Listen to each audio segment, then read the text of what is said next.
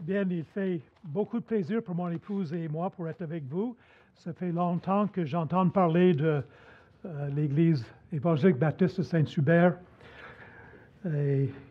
Merci beaucoup aussi pour le don que vous avez fait à Publication chrétienne pour notre nouveau bâtiment. Une des tâches que j'aime le plus dans mon travail à Publication chrétienne, c'est de choisir les commentaires bibliques que nous allons traduire. Et nous sommes rendus au livre de Galates. Et depuis maintenant plus qu'un an, je lis tous les commentaires sur le livre de Galates que je peux euh, trouver. Euh, je pense qu'on s'est arrêté à un choix. D'ici quelques semaines, on va décider enfin. Puis en étudiant le livre de Galates, en lisant beaucoup, beaucoup, le Seigneur m'a beaucoup parlé, m'a beaucoup béni par quelques versets au milieu de cet épître-là que j'aimerais partager avec vous. Alors nous allons lire dans Galates chapitre 3, à partir du 26 jusqu'au chapitre 4, le verset 7. Et vous savez que les divisions entre chapitres sont très, très utiles dans la Bible, mais pas inspirées. Et parfois, les divisions de chapitres viennent couper une pensée. Alors, nous autres, on va prendre la fin du chapitre 3, puis le début du chapitre 4. le livre de Galates a été écrit à un groupe d'églises que l'apôtre Paul avait fondé, au moins en partie, euh, dans ce qu'on appelle la Turquie moderne. Puis on peut bien discuter si c'est un groupe d'églises au nord de cette région-là ou toute une grande région, c'est pas important. L'important à comprendre, c'est que dans cette église-là, il y avait des personnes peut-être qui faisaient partie de l'église ou des personnes qui sont venues de l'extérieur qui voulaient imposer une sorte de légalisme sur l'Église, qui disait même que tu peux devenir, chrétien, devenir chrétienne, mais pour devenir chrétienne, il faut devenir un bon juif avant. Il faut vous faire circoncire. Il faut respecter des sabbats et des fêtes, des fêtes juives. Il faudrait euh, vous priver de certaines nourritures. Et par ces actes, là, vous allez devenir chrétienne. Vous allez pouvoir devenir chrétienne en tout cas.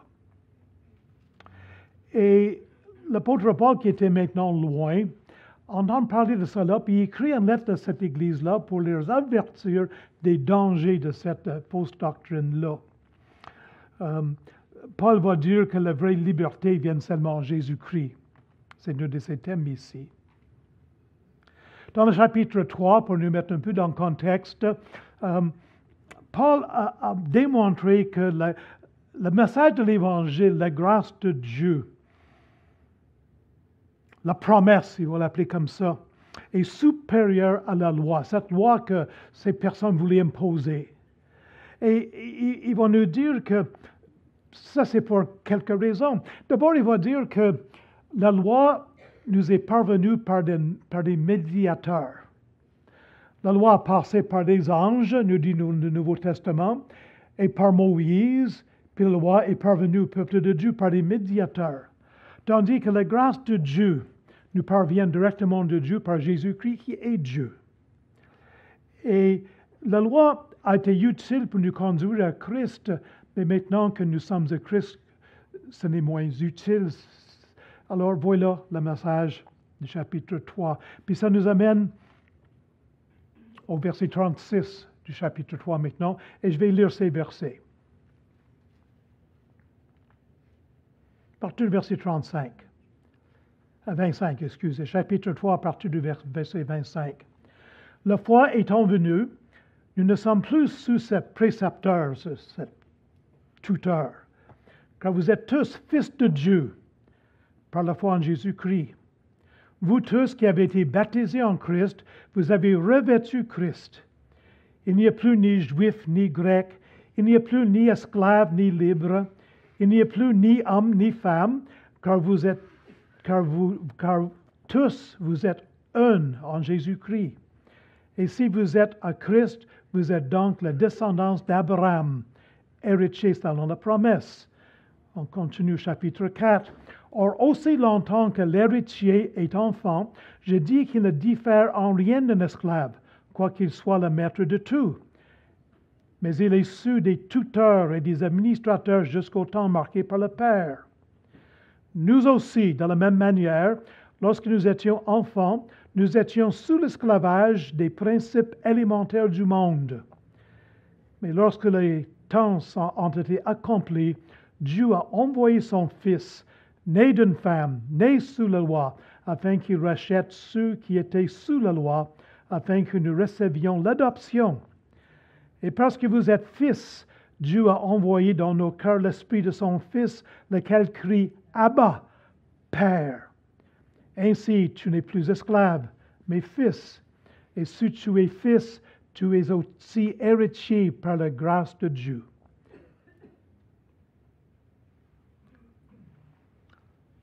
Voilà. Nous avons une esquisse. Euh, euh, a juste deux points ce matin. Mais malheureusement, il y a plusieurs sous-points.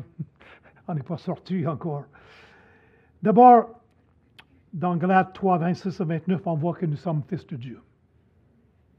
Et sous ce titre-là, nous avons la foi que notre foi nous met en union avec le Christ.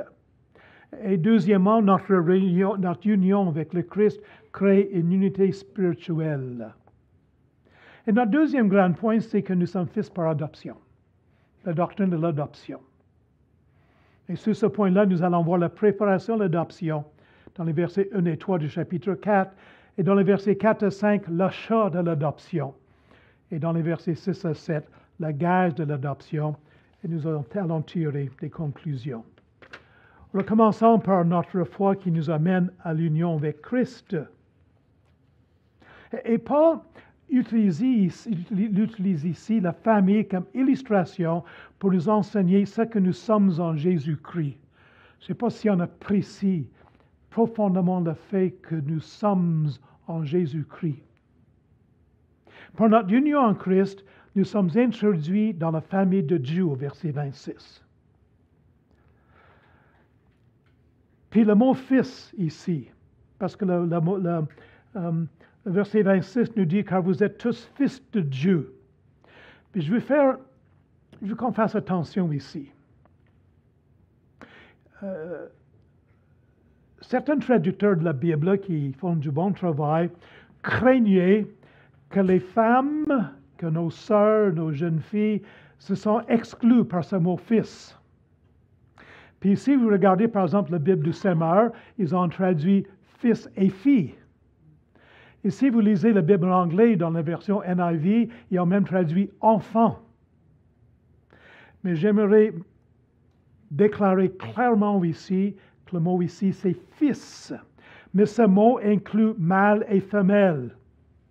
Et le mot fils ici ne parle pas de genre nécessairement, pas de mâle et femelle. Le mot fils ici parle de position, d'autorité, d'héritage. Et ce concept d'héritage fait partie intégrante du mot fils. Euh, dans la culture du temps, surtout dans l'Ancien Testament, le, plus âgé des enfants est appelé le fils. Il héritait d'une double portion. Il avait euh, euh, la position d'autorité dans la famille quand le père était décédé. Et, il y a différents mots en grec pour, pour, enfant que le Saint-Esprit aurait pu choisir ici. Il y a euh, dit, euh, c'est un mot général pour les enfants. J'ai jasé un matin avec un ami qui est médecin dans un hôpital, puis il me dit que, comment on appelle ça les médecins spécialisés avec les enfants? Ça vient de ce mot-là, n'est-ce pas? De, de, ce mot grec-là. Il me disait que les enfants de 15 à 16 ans qui étaient suivis par ces spécialistes-là on va les donner au médecin général parce qu'il n'y a pas assez de, médecins spécialisés pour les enfants à cause des difficultés qu'on connaît dans nos hôpitaux. Il y a le mot technia que j'aime tellement. C'est un de mes mots préférés dans le Nouveau Testament. L'apôtre Jean va l'utiliser, petits-enfants, avec beaucoup d'affection. Et il y a ce mot wios, qui veut dire fils, et c'est le mot qui est utilisé ici. Et l'autre mot que nous allons voir important ici, c'est adoption. Euh, Riothesia, on voit que le mot adoption vient du mot fils, adoption. Oui, Paul utilise la famille comme illustration. Euh, le mot fils, puis je veux mettre l'emphase là-dessus, sentez-vous pas exclus, mes chères sœurs. Le mot fils ici comprend le mâle puis la femelle. Ça parle de position d'autorité et héritage pas de différence sexuelle, de genre. Et cette union avec Christ qui fait de nous des fils, c'est la foi. C'est croire en Christ qui procure ça pour, pour nous, ce n'est pas les œuvres. Et cette union, le fait qu'on soit en Christ, est la base de notre acceptation par Dieu. Toutes les religions du monde veulent qu'on fasse des œuvres, veulent qu'on accomplisse certaines choses, qu'on fasse des actes pieux et tout cela pour être accepté par Dieu. Dans les religions des Grecs et des Romains, on faisait toutes sortes de sacrifices, puis toutes sortes de, gestes pour être accepté par leur Dieu, qui était méchant puis difficile. Mais nous, notre union avec, notre union avec Christ, c'est ça qui nous fait accepter par Dieu. Dieu aime son Fils. Il a crié des cieux, voici mon Fils bien-aimé dans qui j'ai mis toute mon affection. Depuis toute l'éternité, Dieu aime son Fils, puis il nous voit dans son Fils. Et c'est pour cela que nous sommes acceptés. Et notre salut, notre sanctification, notre destinée éternelle dépendent de cette union avec Christ. Dans ce concept de fils dans la Bible, c'est présenté d'au moins trois façons différentes. C'est quand même un concept important. Dans l'Ancien Testament, Israël est le fils de Yahweh, le fils de Jéhovah. Euh, Israël est mon fils premier-né, nous dit Exode 4, 22. Deuxièmement, Jésus est le fils bien-aimé du Père. Matthieu 3, 17, on l'a cité tantôt. Et voici qu'une voix venant du ciel dit, Celui-ci est mon fils bien-aimé en qui j'ai mis toute mon affection. Et nous, les enfants du Seigneur, c'est la nouvelle alliance, sont des fils pour racheter ceux qui étaient sous la loi afin que nous soyons adoptés comme fils. On va voir ces versets tantôt dans Galates 4. Et dans ce passage, l'apôtre Paul utilise le baptême au verset 27. Il dit, vous tous qui avez été baptisés en Christ, vous avez revêtu Christ. Alors, cette illustration-là, ce baptême qui est un signe, c'est un témoignage de notre union en Christ. Mais ce n'est pas complètement nouveau dans le Nouveau Testament. Dans l'Ancien Testament, on lit dans 1 Corinthiens référant euh, à la sortie d'Égypte, tous furent baptisés en Moïse dans le nuée et dans la mer, submergés. Et le baptême dans la mer était un signe de l'union d'Israël en Moïse. Puis notre baptême dans l'eau, c'est un symbole, c'est un signe du fait qu'on est uni avec Christ. Il y a deux grandes erreurs concernant le baptême, je pense, aujourd'hui, qui sont courantes dans notre culture. D'abord, certaines pensent que, nous, que ça peut nous sauver. J'ai écouté à la, télévision dernièrement quelqu'un qui disait, quand je me suis fait baptiser, quand je suis sorti de l'eau, tous mes péchés ont resté dans l'eau, puis j'ai été sauvé. J'aimerais ça que ce soit si facile. J'ai certains péchés. Avez-vous un baptistère ici? Je sauterai dans le baptistère pour laisser partir ces péchés-là. Mais malheureusement, c'est plus difficile que ça. Non, le baptême ne sauve pas, c'est un symbole. Mais l'autre erreur, je crois, c'est que nous pensons que cela n'est pas important. Euh, je vois de plus en plus de chrétiennes qui ont reçu le Seigneur, sont nés de nouveau, ils assistent à l'église locale, mais le baptême, bon, peut-être un jour. C'est peut-être pas important. Et j'aimerais vous dire que le Nouveau Testament parle beaucoup de baptême. Et ce n'est pas une option, ce n'est pas quelque chose qu'on remet, remet, à un moment donné. C'est important, c'est une pas d'obéissance importante. Paul utilise aussi dans euh, ces passages les vêtements pour illustrer ce que nous sommes en Jésus-Christ. Vous tous, euh, où est-ce qu'ils sont ces versets-là? Oui, verset 27, vous avez revêtu Christ ce matin, je me suis enlevé mes pyjamas, j'ai pris une couche, puis j'ai demandé à mon épouse qu'est-ce que je vais apporter, parce que sans ça, je ne suis pas capable de, choisir des vêtements convenables et euh, propres, puis sans taches, puis tout cela. Alors, euh, j'ai mis un habit convenable, j'espère. Suis vu, j'aurais aimé ça mettre une cravate, puis une chemise, puis un habit noir, mais ça a l'air que c'est plus à mode, je ne l'ai pas fait.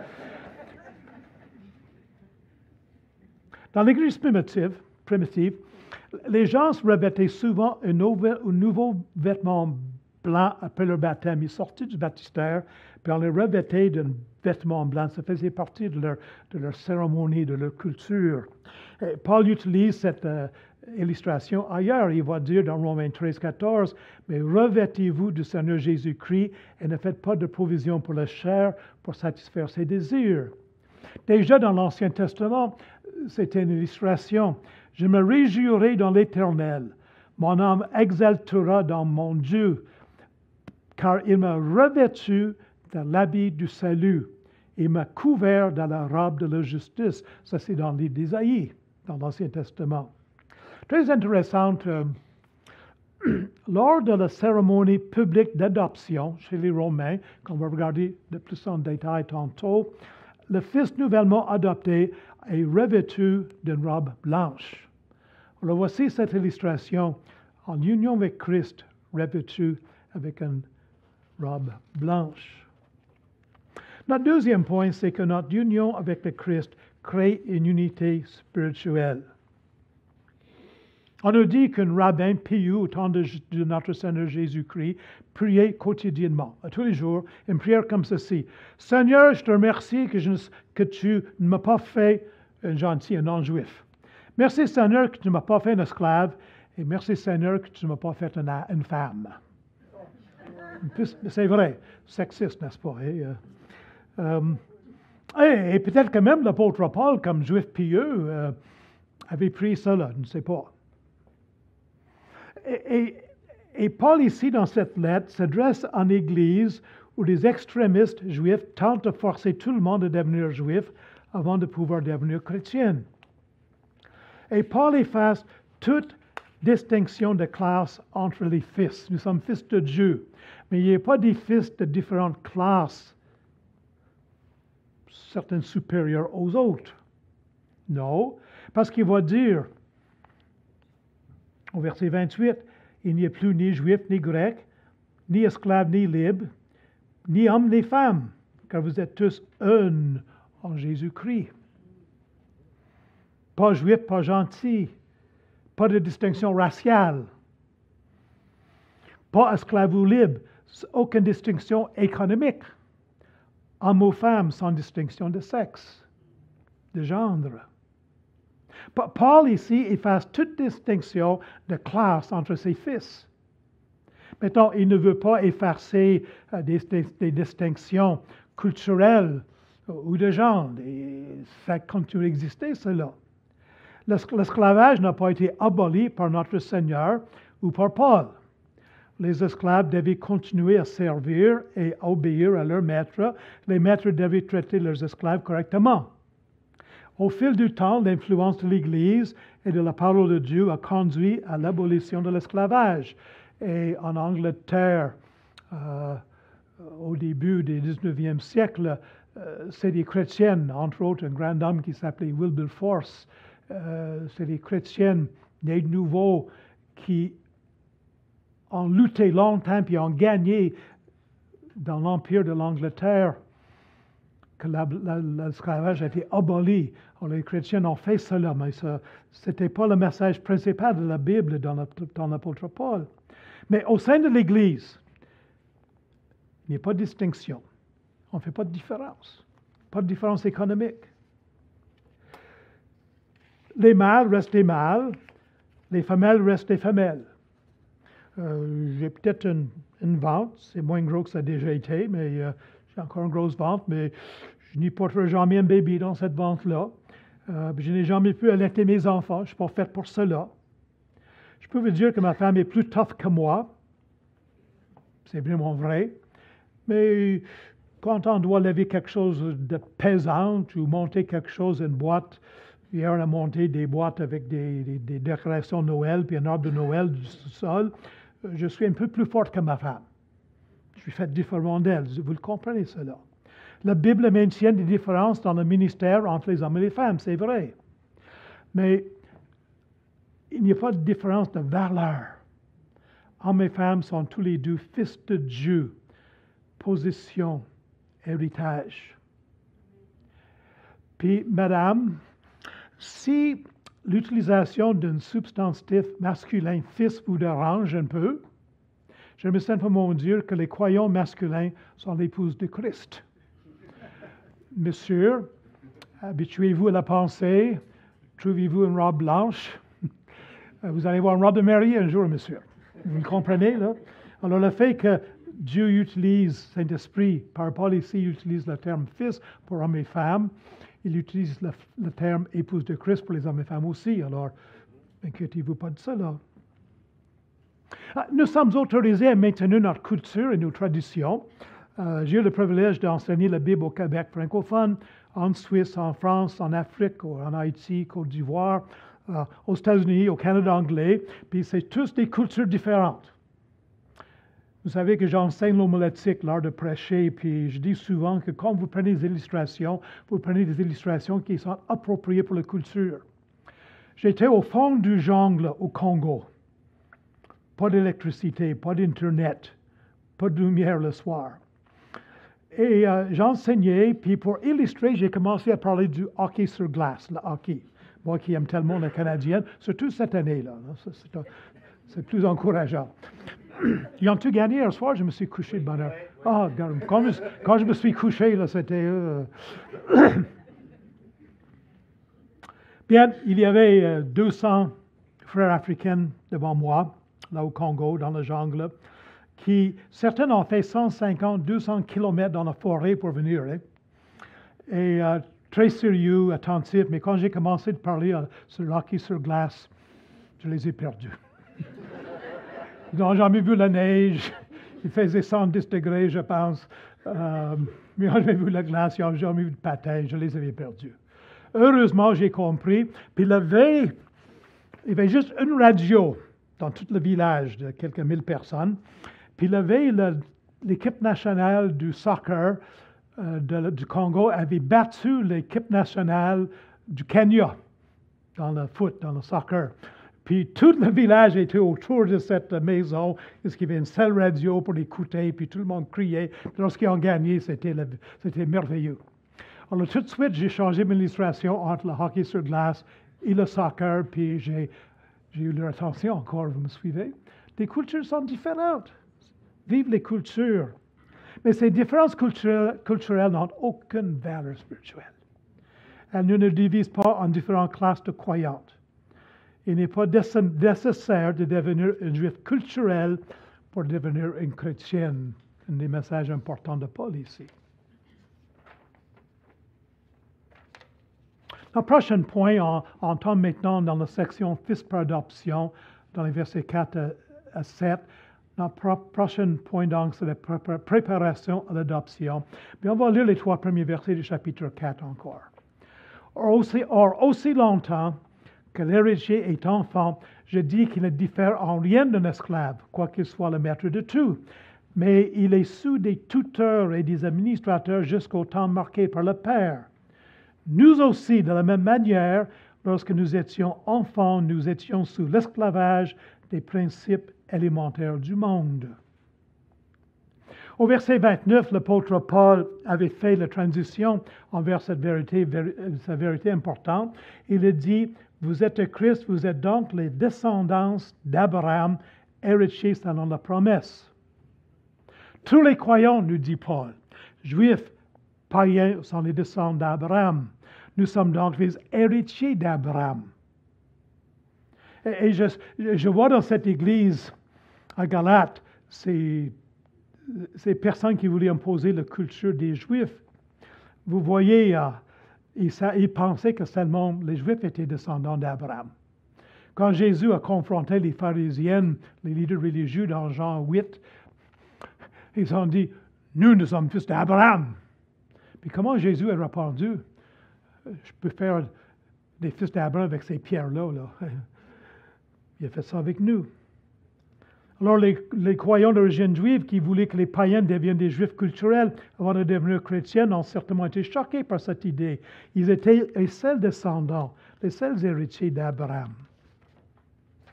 Puis, en tant d'héritier, héritier, nous recevons, j'ai écrit six choses, il y en a beaucoup d'autres.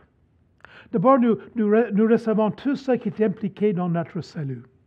On reçoit la régénération, né de nouveau, la foi, la justification, l'adoption, la sanctification, l'union avec le Christ, la rédemption, l'assurance. Et l'assurance, on la prière, on reçoit tout ça, puis encore d'autres choses, parce que nous sommes héritiers. Nous héritons même de la vie éternelle elle-même, de vie éternelle en durée et en qualité.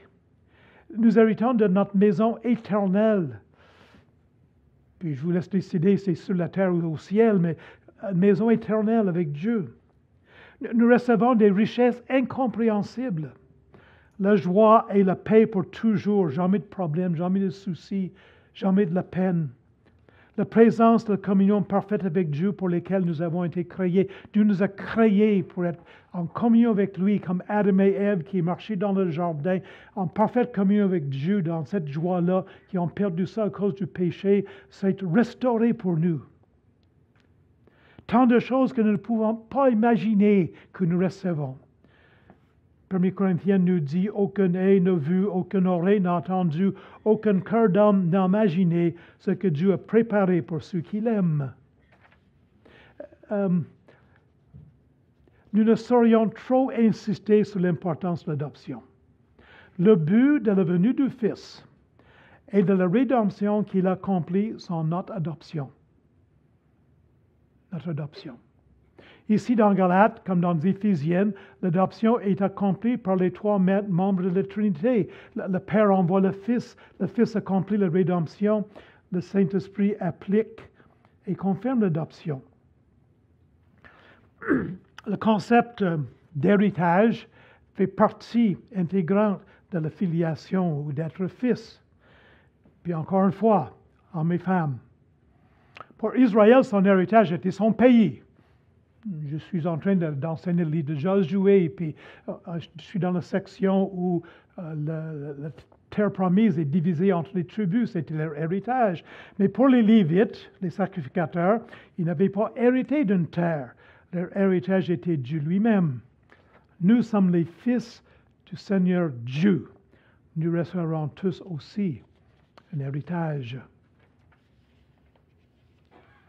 Paul euh, s'appuie sur la culture euh,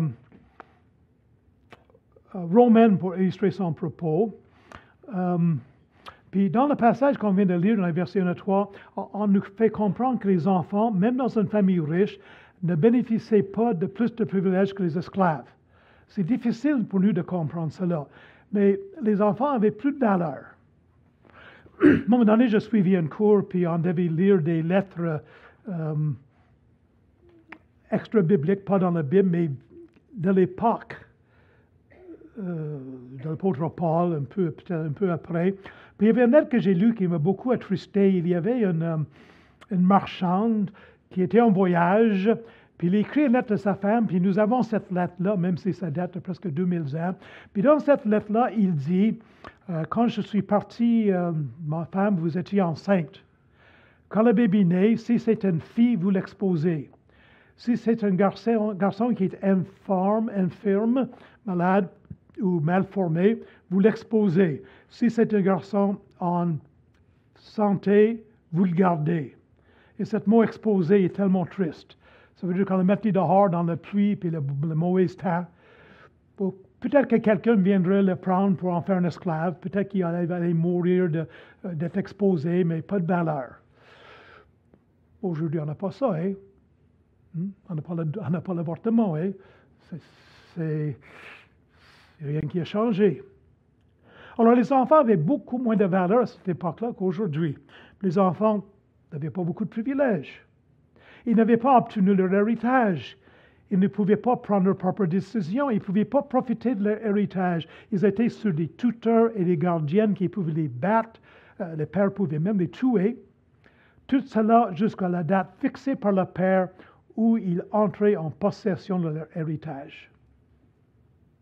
Et au verset 3, Paul applique cette analogie à son peuple, les Juifs, quand nous étions enfants on était sous les principes élémentaires, puis ça c'est un terme assez technique en grec, ça peut parler des ABC, l'alphabet, ça peut parler des choses qui sont externes, euh, des choses qui sont incapables de changer le cœur, même dans chez les philosophes grecs, ça référait à l'air, terre, feu, eau, qui étaient les éléments qui composaient tout l'univers selon leur philosophie.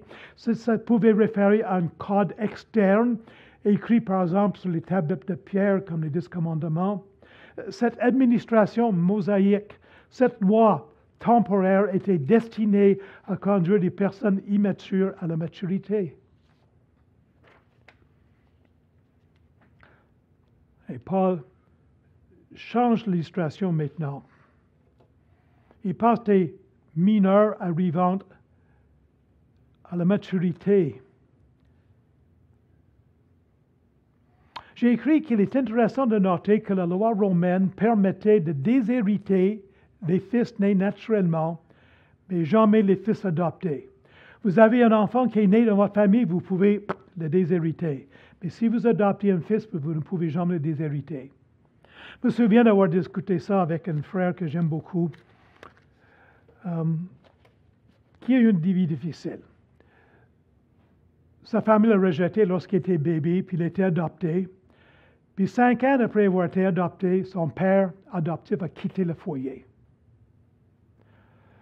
Ce passage sur l'adoption est très important pour mon épouse et moi. Nous avons deux enfants adoptés. On n'a pas pu avoir des enfants de façon habituelle. Le Seigneur nous a donné de façon miraculeuse des enfants adoptés, donc c'est précieux pour moi. Puis je sais, nous savons comme parents que des fois les enfants adoptés se sont rejetés, manqués. Puis aujourd'hui, on est très proche de nos enfants, ils sont bien on a une belle famille par la grâce de Dieu, mais il y a des moments où il y avait beaucoup de doutes et des difficultés dans le cœur de ces enfants-là. Puis mon frère, qui est mon âge probablement, euh, mon frère dans le Seigneur, qui a vécu cette double réjection. Il, il est encore triste de cela, ça l'affecte beaucoup. Puis quand il a appris cela, que les Romains refusaient aux familles adoptives de déshériter un enfant adopté, ça lui donnait beaucoup de joie. Alors, chers amis, vous êtes les fils adoptés de Dieu. Vous ne pouvez pas déshériter. Pas du tout. Prochain point, le chat de l'adoption, versets 4 à 5. Nous allons le relire, le lire. Chapitre 4, verset 4. Mais lorsque, les temps ont été accomplis, Dieu a envoyé son Fils, né d'une femme, né sous la loi, afin qu'il rachète ceux qui sont sous la loi, afin que nous recevions l'adoption. Dans la plénitude des temps, Dieu a fixé son calendrier pour notre adoption dans l'éternité passée. Depuis toute l'éternité, Dieu a fixé un moment dans l'histoire, avant que l'histoire de temps existe, pour notre adoption. Et, la première annonce préliminaire se trouve dans Genèse 3, verset 15. Je mettrai une hostilité entre toi et ta femme, la femme, et entre tes descendance et sa descendance. Il t'écrasera la tête et tu lui blesseras le talon. L'adoption d'Israël comme fils de Dieu était un avant-goût de notre adoption. Israël est mon fils premier-né. La plénitude des temps fait non seulement référence au plan souverain de Dieu, mais aussi sa préparation. Pourquoi je me suis toujours posé la question? Moi, je suis un gars assez pressé. Mon épouse vous dirait que je peux décider des choses très rapidement, euh, des fois trop rapidement. Euh, ma femme peut prendre quelques jours pour décider des choses, moi je prends quelques secondes. Euh, puis, ça me frustre un peu que Dieu a attendu des milliers d'années entre le péché d'Adam jusqu'à ce que Jésus revienne. Si j'avais été Dieu, puis je dis ça avec révérence, puis avec humilité, mais si j'avais été Dieu, ça aurait été le lendemain matin. tu comprends-tu, là? Dieu a attendu 4000 ans. Pourquoi? Bien, quand le temps fut accompli, puis il y a différents éléments de cela. Par exemple, le Pax Romana. Avant cela, il y avait tellement de guerres, puis de, de conflits, que ça aurait été difficile de répandre l'Évangile partout dans l'Empire romain, dans, le culte, dans, le monde qui était bien connu. La langue grecque universelle. Au Congo, 450 langues. On sait chacun de langues au Québec. Ils en ont 450. Euh, J'enseigne au Congo, puis euh, je suis en avant, je parle en français. J'ai quelqu'un à côté de moi qui, qui traduit en Swahili, qui est une langue d'échange que tout le monde connaît un peu. Puis il y a des petits groupes partout dans la salle où on traduit entre le Swahili et la langue tribale. Puis ces langues tribales, il y en a partout. Et des fois, je me demande si ce que je dis en français passe bien rendu la troisième génération. j'ai eu, raison de. J'ai eu des occasions de savoir que ça s'est bien pas passé, ça s'était pas bien passé. La langue grecque universelle a permis que l'Évangile soit répandu et que la Bible, le Nouveau Testament, soit écrit dans une langue que le monde lisait. Un système de rite romain qui permettait que Paul et les apôtres voyagent rapidement.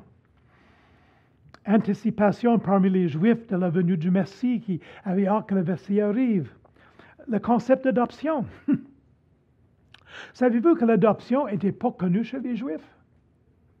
Les Juifs réglaient le problème quand le père n'était pas là euh, par des lois qui disaient que le frère plus jeune du frère va se marier avec la veuve pour élever les enfants au nom de celui qui est mort. Il y a deux exemples, si je ne me trompe pas, deux exemples seulement d'adoption dans l'Ancien Testament. Il y a Moïse qui était adopté dans quelle culture? Égyptienne. Et il y a Esther qui est adoptée peut-être par, euh, par. Dans quelle culture Perse. Oui. Alors, ça ne faisait pas partie de la culture des, Juifs. Mais maintenant, chez les Romains, l'adoption était très importante, qui permettait que cette doctrine-là d'être comprise. Philosophie la science grecque, qui avait laissé les gens avec une fin spirituelle. Tout cela parmi d'autres choses, préparer la venue de Jésus. Et Dieu, le passage nous dit, a envoyé son Fils né d'une femme. Oh, la glorieuse vérité de l'incarnation. Noël bientôt, on va le fêter. Dans le sein de la Vierge Marie, Dieu le Fils, l'éternel, deuxième personne de la Trinité, a pris sur lui une nature humaine dans un corps réel et avec une âme qui pouvait raisonner. Luther a écrit ceci, traduit de l'allemande, excusez-moi. Euh, autrefois, les cieux s'inclinaient devant toi. Les bras d'une vierge te contiennent maintenant. Les anges qui se sont réjouis en toi, maintenant, ils écoutent ta voix d'enfant. Oh, quel mystère! L'incarnation. Et Dieu a envoyé son Fils, le passage nous dit, né sous la loi. Le Christ s'est soumis à la loi. Il a obéi il accomplit parfaitement. Il s'est soumis à la loi jusqu'à mourir sur sa malédiction. Et non seulement cela, mais il s'est soumis à la malédiction de la mort pour un court moment. Le verset 5 contient deux clauses d'intention. Pourquoi? Pourquoi qu'il est né? D'abord, ça nous dit pour racheter ceux qui étaient sous la loi racheté. Le retrait de la malédiction. Adam et Ève ont été maudits, chassés du jardin. Et la race humaine est sous la malédiction de Dieu à cause du péché. Puis Jésus est venu pour nous racheter. Cette loi qui exposait notre péché. La suppression des conséquences de notre désobéissance à Dieu et à sa loi. L'incarnation du Christ, le fait que Christ a pris un corps, lui a permis de prendre notre place et de subir, le châtiment de, notre péché. J'aime beaucoup ce mot racheté. En grec, c'est exagorazo, euh, libéré de l'esclavage. Vous connaissez peut-être le mot agora en français. Si vous voyagez en Europe, Italie, en France, il y a ces marchés.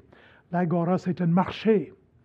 Et euh, euh, à l'époque, parmi les différentes sortes de marchés d'agora, il y avait des marchés où on vendait des esclaves.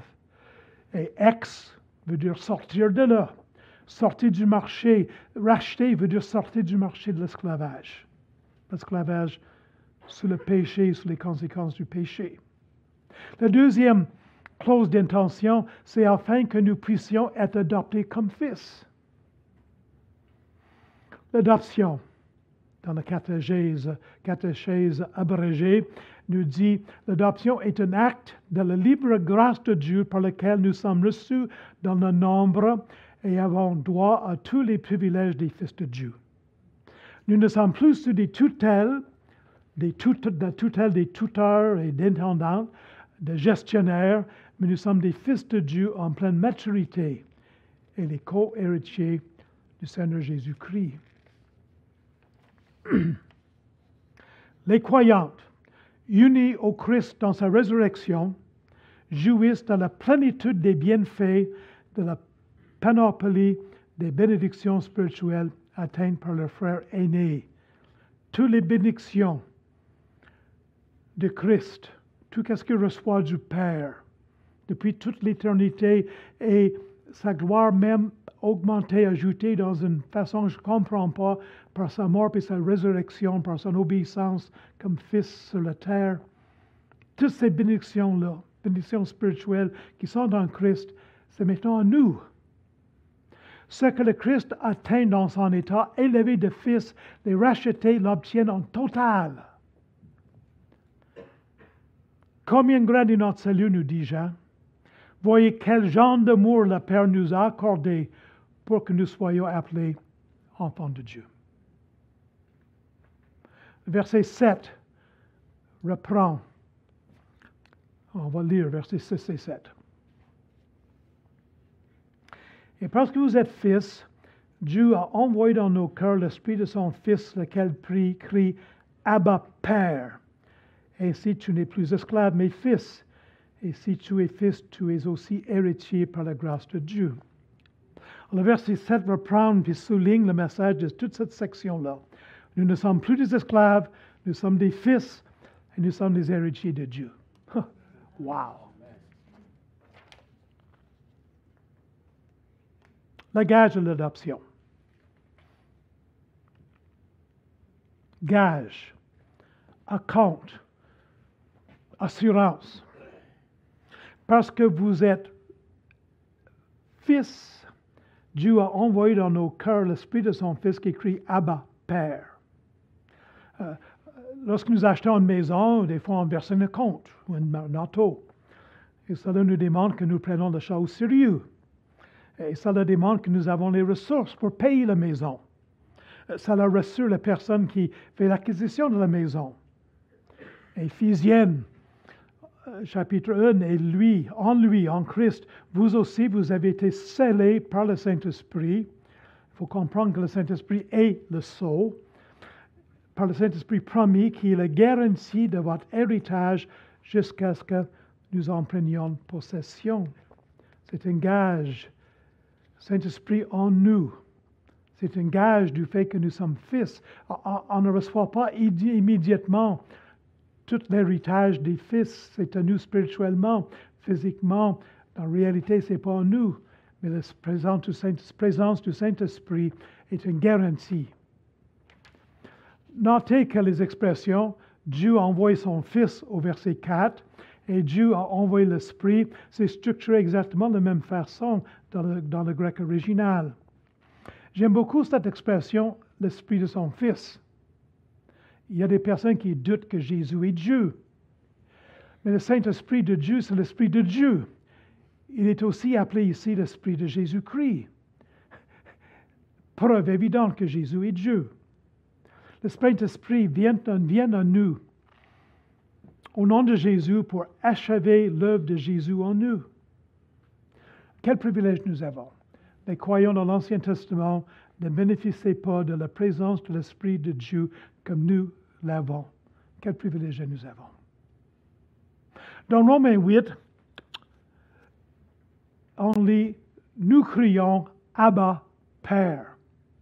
Ici dans Galate, l'Esprit de Dieu crie Abba, Père à notre place. Parce que des fois, on n'a pas envie de crier Abba Père. Je suis probablement la seule personne ici comme cela, mais des fois, c'est difficile de prier. Euh, des fois, je me sens loin de Dieu. L'Esprit de Dieu en moi crie Abba, Père à ma place. Le concept juif de l'intimité, Abba, est associé du concept grec de paternité, Père.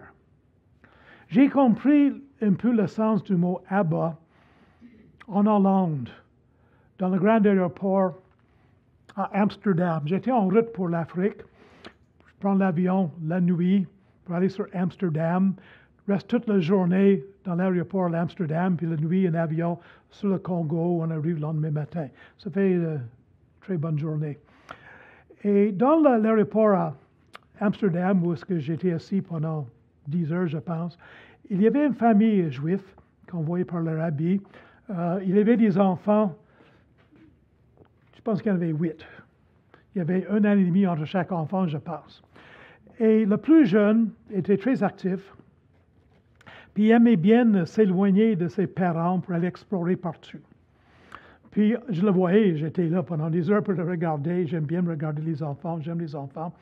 Puis euh, chaque fois, il allait plus loin. Puis il regardait, puis un peu de panique, puis il courait vers ses parents. À un moment donné, il était trop loin. Puis il avait perdu, il ne voyait plus ses parents. Puis j'ai entendu un cri Abba, Abba, Abba. Puis là, son père est parti à sa recherche. Il a sauté dans les bras de son père, il a mis sa main, sa tête sur l'épaule, puis il a dit Abba, Abba. Terme d'affection, hmm. appartenance, sécurité. C'est notre cri. La réaction, Doug, Doug Moo le dit comme ceci la réaction profonde et émotionnelle dans le cœur du croyant à la conviction joyeuse apportée par l'Esprit Saint que nous sommes bien les fils de Dieu. Conclusion. Il est l'espoir.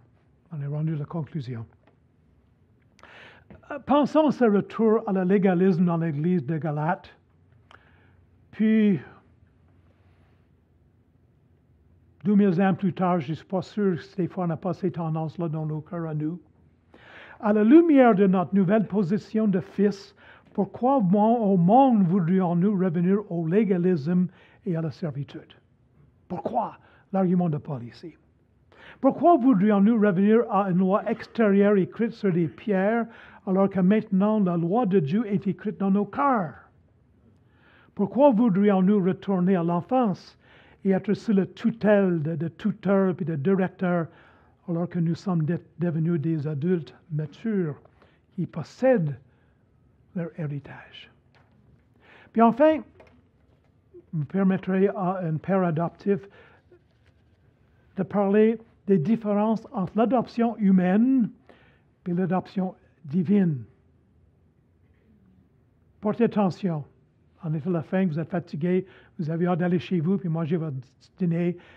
Mais qu'est-ce que nous avons ici est importante. L'adoption humaine concerne une personne qui, en tant qu'étranger, n'a aucun droit à l'héritage, sauf par adoption. Mais les croyants, bien que, leur naissance que par leur naissance naturelle, ils n'aient aucun droit à l'héritage de la vie, le soient par renaissance la foi et la justification. Mon fils Dan est venu chez nous, il avait cinq jours, directement à l'hôpital. On l'a reçu comme fils. On l'a aimé. Ça faisait longtemps qu'on voulait voir des enfants. Mais on ne pouvait pas le faire renaître il est déjeuné. Et voilà, différence entre l'adoption humaine et l'adoption que nous avons en Christ, c'est que nous naissons de nouveau. Nous devenons enfants de Dieu comme cela. Deuxièmement, l'adoption humaine n'est qu'une désignation extérieure, un don de choses extérieures. Mais l'adoption divine est une relation si réelle qu'elle est basée sur une action intérieure et la communication d'une nouvelle vie intérieure. Troisièmement, l'adoption humaine a été introduite lorsqu'il n'y avait pas ou trop peu de fils naturels. Souvent, on adopte, pas toujours, mais on adopte parce qu'on ne peut pas avoir des enfants de façon habituelle. Mais l'adoption divine ne découle pas d'un manque Dieu avait déjà un fils bien-aimé qui occupait toute son affection, mais d'une abondante bonté, grâce à laquelle une ressemblance avec un fils naturel et une union mystique sont données au fils adoptif. Dieu ne nous a pas adoptés parce qu'il n'y avait pas de fils. C'est parce qu'il débordait d'amour. Il voulait créer, il voulait faire, il voulait créer une race de créatures comme son fils. Quatrièmement, l'adoption humaine est ordonnée pour que le Fils devienne, pour que le Fils puisse succéder au Père dans l'héritage. Mon Père est mort dans l'année 2000. J'ai reçu un petit héritage de mon Père. Il fallait qu'il meure avant. Mais l'adoption divine n'est pas ordonnée pour la succession, mais pour la participation à l'héritage déjà attribué. Le Père ne mourra pas. Son fils, bien, bien, son fils premier-né, ils vivent tous les deux pour toujours. Ce qui ne met aucune succession. Donc, euh, on hérite avec le fils, mais ce n'est pas une succession comme un fils adoptif. Romains 8, 29 nous dit ceci. En effet, ceux qui l'ont connu d'avance, il est aussi prédestiné à être conforme à l'image de son Fils, afin que celui-ci soit le premier-né entre deux, entre plusieurs frères. Trois dernières pensées ici. Trois mots-clés ici. Image, conformité, certitude. Dieu a créé l'homme à son image. L'homme a souillé, il a ruiné cette image-là. Mais Christ est venu, puis quand Christ est venu, il était le rayonnement de la gloire de Dieu, l'empreinte exacte, l'image exacte de sa nature. Et un jour, nous porterons l'image sans tache de notre Créateur. Créateur. Nous refléterons tout ce que Dieu a voulu que l'humanité soit, parce que nous sommes fils. Conformité, ce mot vient d'une famille de mots qui porte l'idée de mouler. Quand on fait une moule, pour fabriquer des morceaux, mais le moule fabrique des morceaux tout pareils. Nous sommes tout autre chose que conforme à Jésus-Christ, mais Dieu veut nous changer, il veut nous restaurer. Comme une maison délabrée par l'âge et les tempêtes, qui est, pris, qui est prise en charge par un entrepreneur qui veut lui redonner état, son état et sa gloire d'origine, et même l'améliorer, Dieu nous prend en main. Il nous fait devenir conforme à l'image de son Fils. Et parfois, ce processus fait mal, mais le prix à payer n'est rien à comparer à ce que Dieu fait pour nous et en nous. Puis enfin, et je termine la certitude. Faire de nous ses fils, nous changer pour que nous soyons conformes à son image, nous restaurer, tout cela fait partie du plan de Dieu depuis toute l'éternité. Ce n'est pas une pensée que Dieu a eue dernièrement. Ça ne dépend pas beaucoup de nous. Depuis l'éternité, avant que l'univers existe, Dieu a décidé de faire ça pour moi, puis pour toi. Parfois, la vie est dure, la vie chrétienne peut être décourageante, nous sommes fragiles, nous perdons espoir, mais Dieu a décidé de faire de nous ses fils. Et Dieu accomplit toujours ce qu'il décide de faire. Notre avenir, notre position de fils, notre héritage, notre image qui sera conformée à Jésus-Christ mes sœurs, mes frères, rien n'est plus certain que ça. Oh, nous te bénissons, notre Père, pour ce que tu as fait pour nous. Ça dépasse notre entendement. Nous ne le méritons pas. Incompréhensible. Humiliés, nous sommes reconnaissants et nous te remercions. Au nom de Jésus.